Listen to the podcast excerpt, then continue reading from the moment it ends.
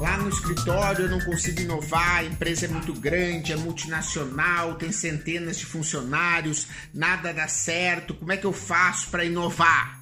Você já ouviu falar nessa história? Pois eu repetidamente as pessoas me mandam essa pergunta, né, me fazem essa pergunta em palestras e eu crio uma série de conteúdos aqui para ajudar, mas hoje eu fiz diferente. Eu gravei com o Bruno Palhão, superintendente de estratégias de projetos e de inovação da Brasil Prev, e ele vai contar como de 2017 para cá ele vem fazendo uma pequena revolução na inovação na Brasil Prev. Escuta aí e ouve as dicas que ele traz para você.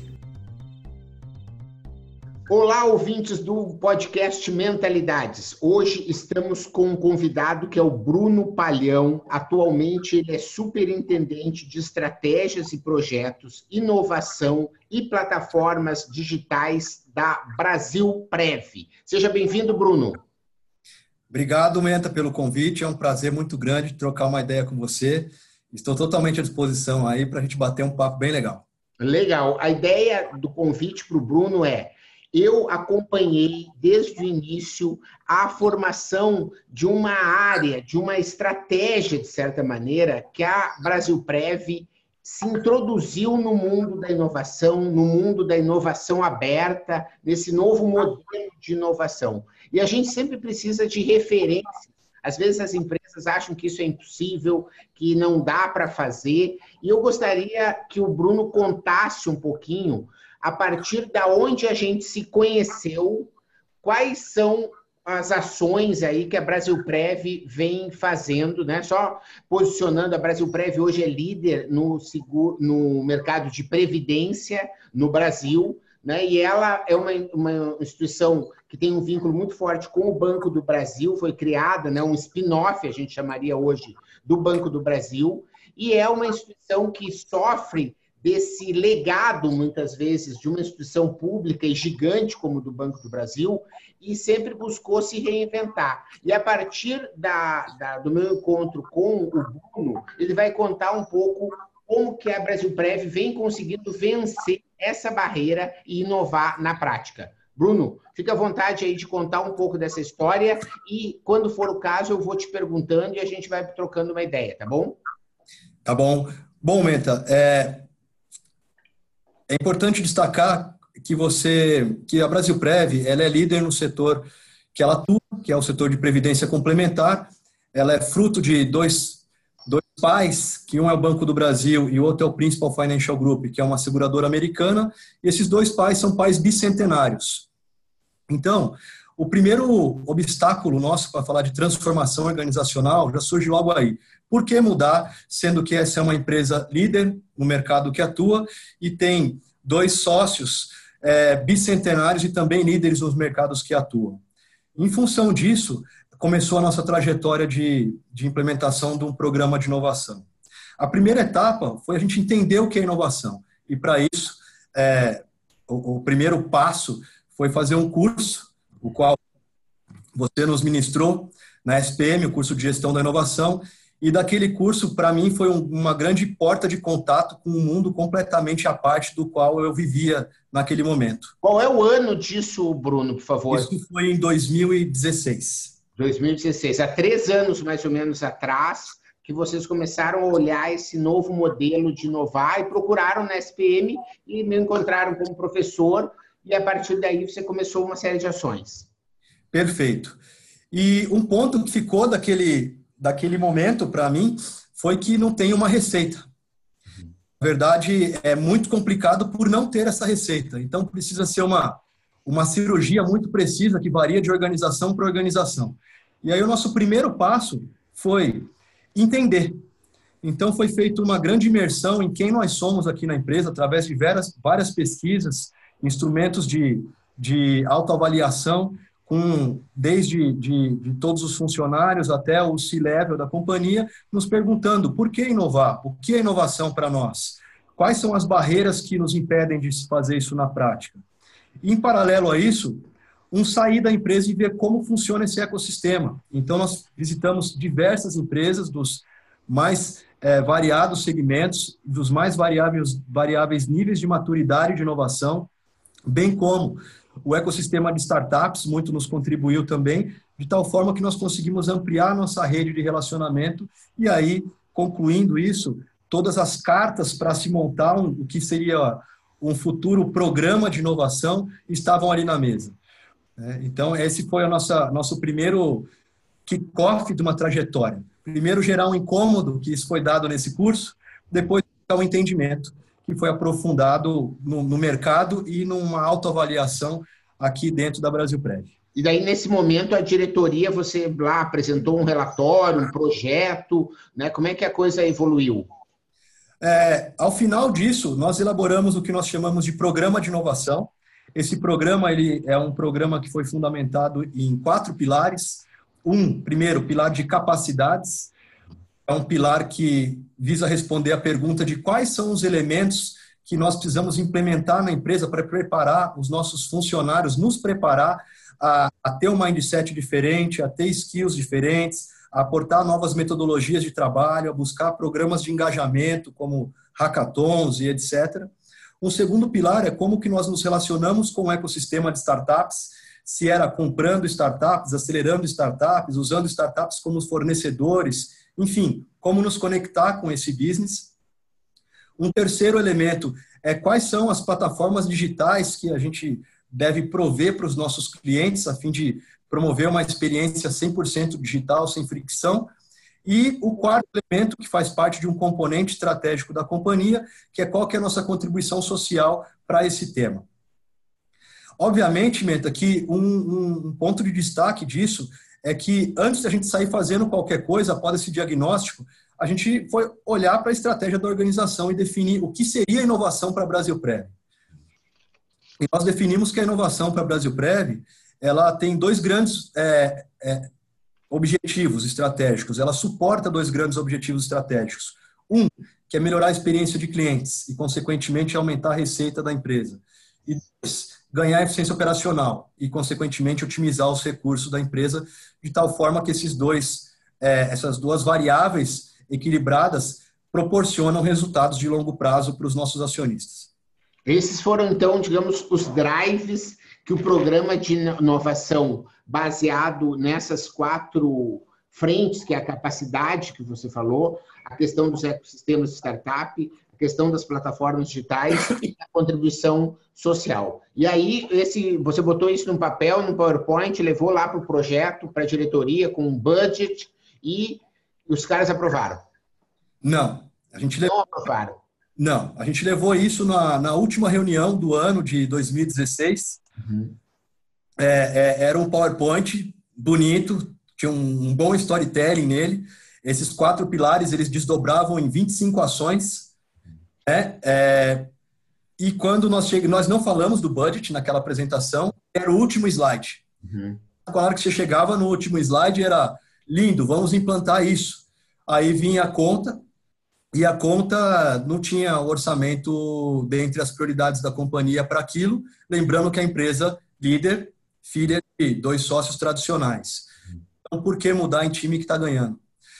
É, então, não foi aprovado. E aí foi pedido para a gente assim, bom, e se fizer só essa partezinha aqui e essa outra partezinha ali, que eram partezinhas que não necessariamente envolvem custos, ou eram muito marginais os valores envolvidos, e nós defendemos a tese assim: é, para a gente transformar a cultura organizacional, colocar a inovação no DNA, que esse era o lema, é, é, tinha que ser meio que um enxame de abelhas, não para ser em doses homeopáticas. Uhum. Assim, ou era tudo ou era nada. Uhum. E ao final dessa. Foi um processo de negociação, obviamente, mas ao final desse processo é, foi tudo. E houve um remanejamento de verbas de outros, uhum. outros projetos da organização e, e teve total apoio para a gente implantar aquilo imediatamente no início de 2017. E aí, quais foram as principais ações aí, Bruno, para a gente continuar aí o histórico?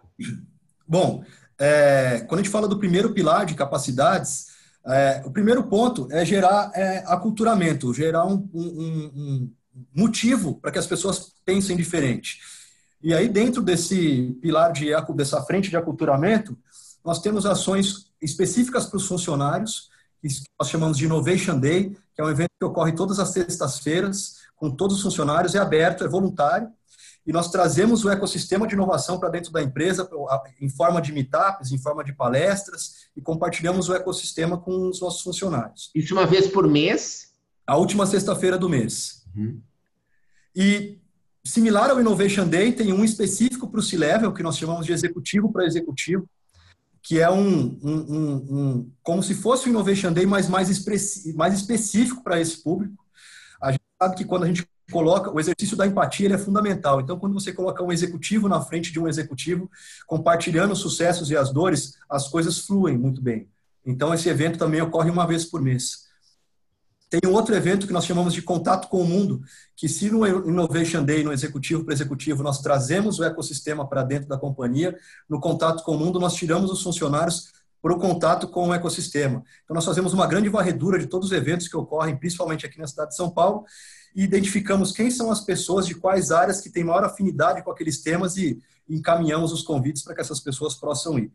Além disso, nós plugamos nos diversos canais de comunicação com os funcionários sessões dedicadas ao tema de inovação. Então, isso são algumas das ações do, do item de aculturamento. As pessoas passaram a ficar assim, legal, e agora o que eu faço? E aí a gente passou a trazer novos métodos de trabalho, que é a segunda frente desse pilar.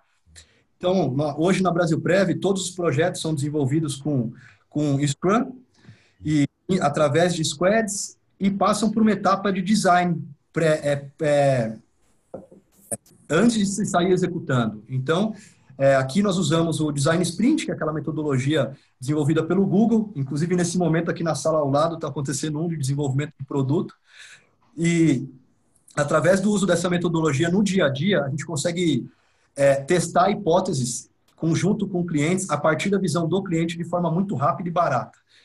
Então, esses são os principais, todos os artefatos do design thinking é o que a gente tem utilizado aqui na etapa de, de prototipação e execução, o Scrum. Isso, é a partir de que ano a gente pode dizer? A partir de 2018 isso começa a ficar mais forte? Como é Não, essa... isso começou já no, no, segundo semestre de 2017, isso já começou. O semestre de 2017 foram ações de aculturamento, né? Tudo, todas essas ações são acumulativas, né? O que a gente percebeu, é, é Menta, que assim, não dava para, na nossa cabeça, entendendo a nossa empresa, isso é super importante, na, para a Brasil Prev, não dá para ser muito devagar com isso. Tinha que ser um choque mesmo. Como assim? A São Silvestre é daqui a quatro meses, a gente precisa se preparar agora. Então, a gente começou a, a, esse processo e no segundo semestre, todos os novos métodos, é claro que não para todos os projetos, para estar tá tombado em todos os projetos, isso daí foram dois anos. E há pouco, quando a gente começou esse ano, todos 100% dos projetos é, estão através desse tipo de método. Mas voltando, é, então, a gente começou fazendo ações de aculturamento, depois novas metodologias, aí a gente veio com ações de capacitação se a gente trouxe novas metodologias, mas como novas metodologias, mas como preparar nossos funcionários para consumir dessas metodologias. Então, um grande programa de capacitação de funcionários, onde é observado é, quais são as necessidades de cada área e quais são as, a, a, aquelas pessoas que têm capacidade de disseminação disso dentro da área. Então, por exemplo, em todas as áreas da Brasil Pré, você tem uma, um especialista em design. Isso daí é um skill que, que ele passa desde uma área de contabilidade até uma área de recursos humanos, não está centralizado numa área. Então, a área de, de, de, inovação que existe hoje, ela é uma área responsável por um programa. E a gente acredita muito que o sucesso dela é a extinção dela. Em algum momento isso tem que vai ser finalizado. Né? É, outra ação de dentro do pilar de capacidades e essa numa linha aí, ela foi a última é de programas de engajamento.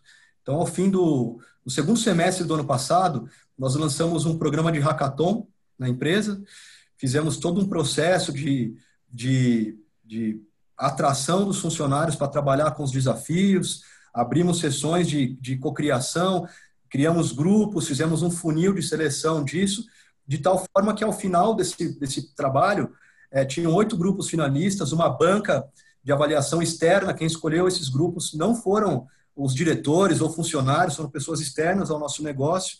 Tiveram oito grupos que foram acelerados. Para te ter uma ideia, o retorno disso foi mais de quatro vezes o investimento. Uhum. E você já tem o retorno, o ROI, o retorno sobre o investimento dos projetos, já alcançou quatro vezes o valor investido.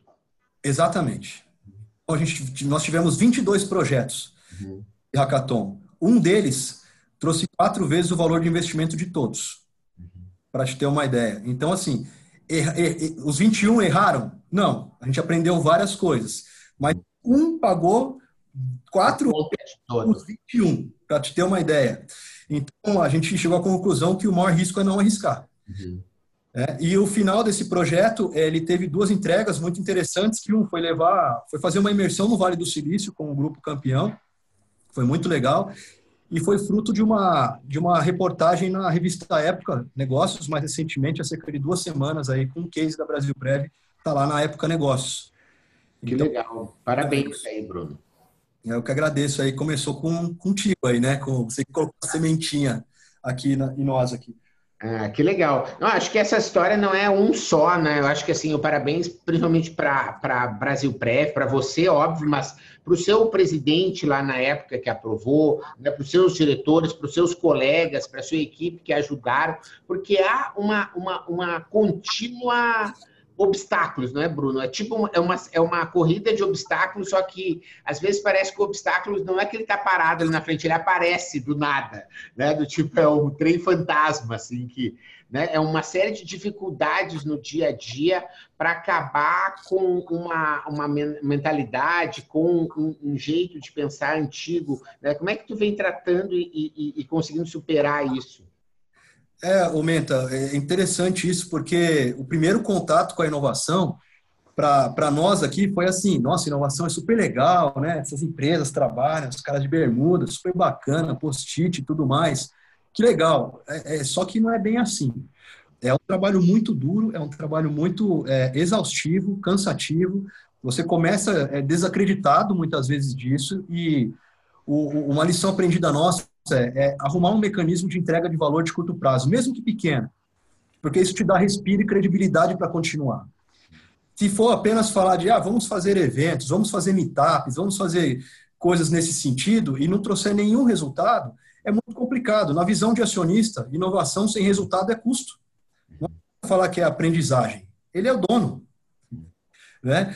É, então, o, o, o, essa é uma grande lição aprendida. Buscar elementos que tragam resultado de curto prazo, mesmo através de experimentos, para que ganhe, respire credibilidade. Tá? E, e, a continuidade disso, ela se dá como num processo de catecismo, é todos, são todos os dias. Porque a força contrária ela é natural. É, é, é todos nós temos, é, é, por sermos humanos, nós temos aversão à mudança. O, nosso, o status quo nosso é ficar, não é ir. Então, é, é, é um trabalho de catecismo. Eu estava relendo o Sapiens agora na cabeceira da minha cama, né? E ele diz assim que, tipo, se todo, se o, se o instinto de sobrevivência do ser humano não existisse, né? Os caras que saíram atrás dizendo, ah, que bonito leão lá fora, sabe assim, do tipo, sem se preparar, esses morreram, né? Os que sobreviveram foram aqueles que tiveram o instinto de sobrevivência mesmo, né? De cuidado, né? Então é importante às vezes você ter, né, ter a coragem, acho que é a questão do equilíbrio, né? A coragem de mudar versus o instinto de sobrevivência, né? De tu não deixar, por exemplo, um caso como esse que é previdência também. Quer dizer, tu não tá falando de, né, com todo respeito, patinetes, entende? Tipo, ó, patinete, gente, não deu certo. Ah, legal, né? Quer dizer, mas tipo assim, o dinheiro que eu popei a vida inteira para minha aposentadoria, né? Agora, esse não pode desaparecer, né, gente? É, é, é com certeza. O, o, por isso que o ponto principal da inovação para nós é entregar valor para o cliente.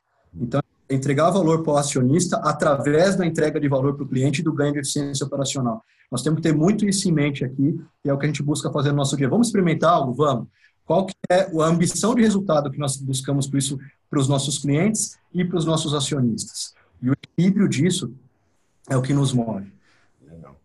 Bacana, Bruno. Acho que foi muito bem aí recuperado, né? E você aí está assumindo novos desafios, pelo que você me disse aí pela frente, né? Fiquei bastante contente com isso, né? E você pode depois até citar, mas eu queria que você encaminhasse essa nossa conversa com lições mesmo, assim, algumas, uh, uh, e pensando que com certeza a gente tem muita gente ouvindo aqui que é funcionário de grande empresa, mas eu sei que da minha audiência tem muito empreendedor também, de pequena empresa.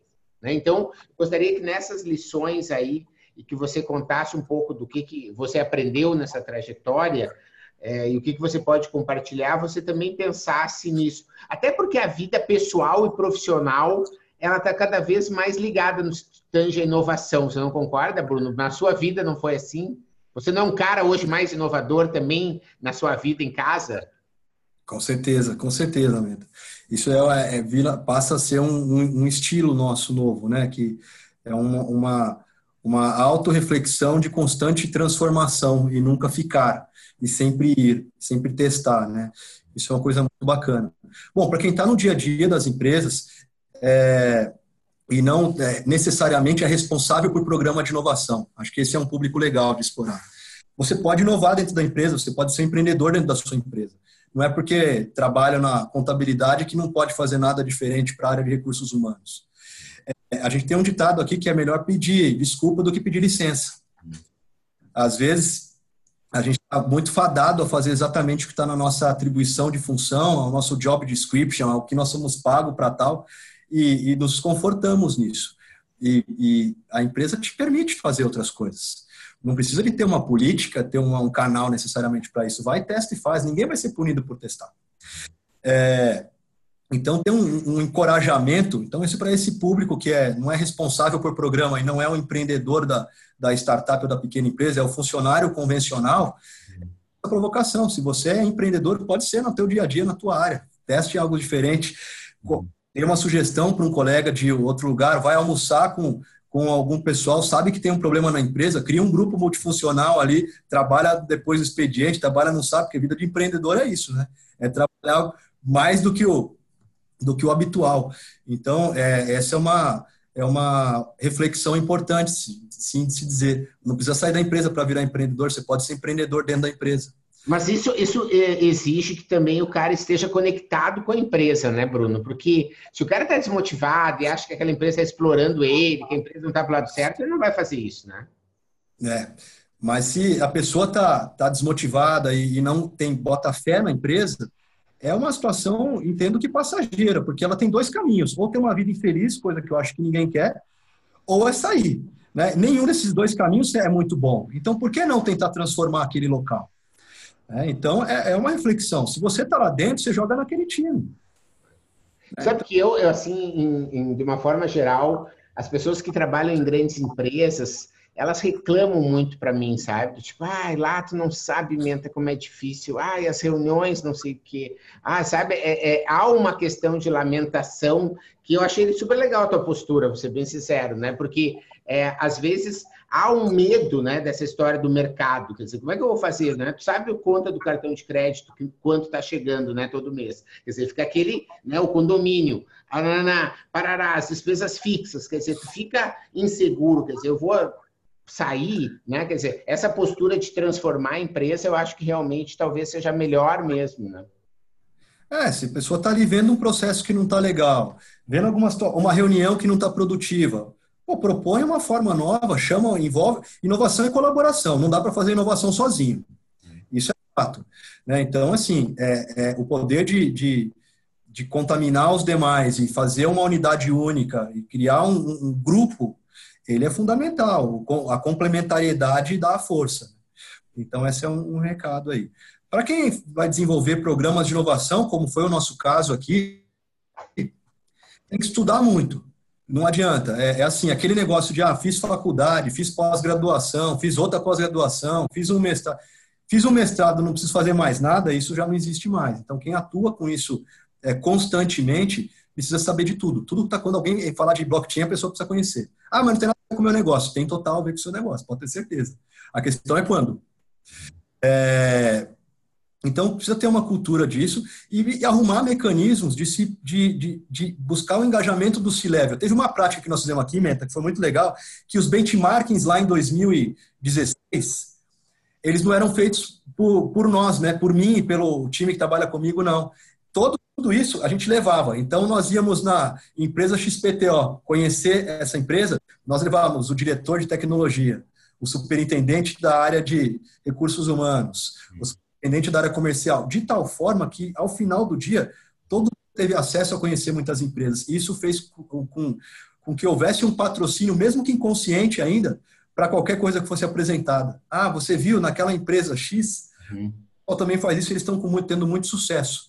Então, para quem vai desenvolver programas de inovação, diria assim, se preparar para criar algo consistente, arrumar uma entrega de valor de curto prazo para conseguir respirar e levar o C-level da empresa para conhecer novos lugares também, para não ficar uma coisa daquele CPF. Que é uhum. você lutar com, com, com, contra o board da empresa, é necessário o patrocínio dele ao mesmo tempo.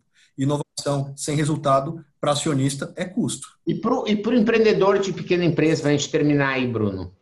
Empreendedor de pequena empresa, é, o que a gente, eu posso dizer como a grande empresa, não como ele, né? Porque eu não vivo, mas assim, é, a gente está fazendo um, um, trabalho muito interessante aqui de contratar esses empreendedores de pequena empresa para se conectar nas grandes empresas. Eles têm uma vantagem enorme em relação às grandes empresas, que eles são mais rápidos. E hoje quem ganha não é o maior, é o mais rápido. E eles são mais rápidos.